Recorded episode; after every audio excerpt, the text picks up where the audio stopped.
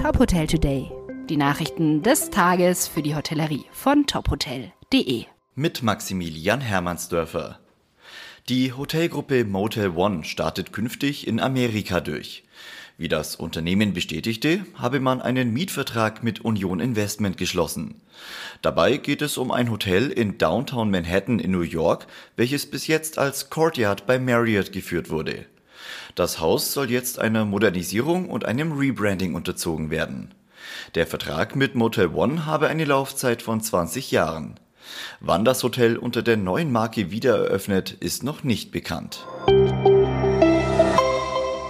Das Land Sachsen-Anhalt fördert Tourismusprojekte finanziell.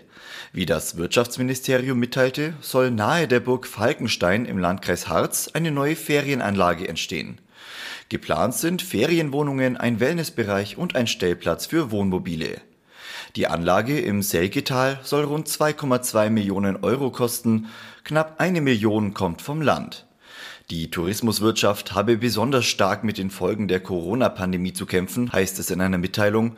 Umso wichtiger sei es, dass die Branche wieder mit Zuversicht in die Zukunft schauen könne. Das Ellington Hotel Berlin stellt zum 30. September 2021 den Betrieb ein. Grund für die Schließung sei der Verkauf der Eigentümergesellschaft, teilte das Unternehmen mit. Das Hotel wurde seit 2007 von der geschäftsführenden Direktorin Tina Brack geleitet. Den rund 80 Mitarbeitern des Hotels bietet die Estrell Hotels Holding eine Übernahme in das Schwesterhotel Estrell Berlin an. Dem Gastgewerbe fehlt es an Auszubildenden. Um mehr Jugendliche für eine duale Ausbildung zu begeistern, lädt der DeHoga Bayern dazu ein, sich an der Aktion Tag der offenen Tür im Gastgewerbe zu beteiligen. Dafür stellt der Verband unterstützende Materialien wie Musteranschreiben oder einen Ablaufplan zur Verfügung.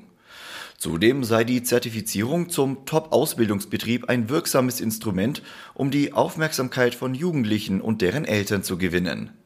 Mehr Infos dazu gibt's auf unserer Homepage. Weitere Nachrichten aus der Hotelbranche finden Sie immer auf tophotel.de.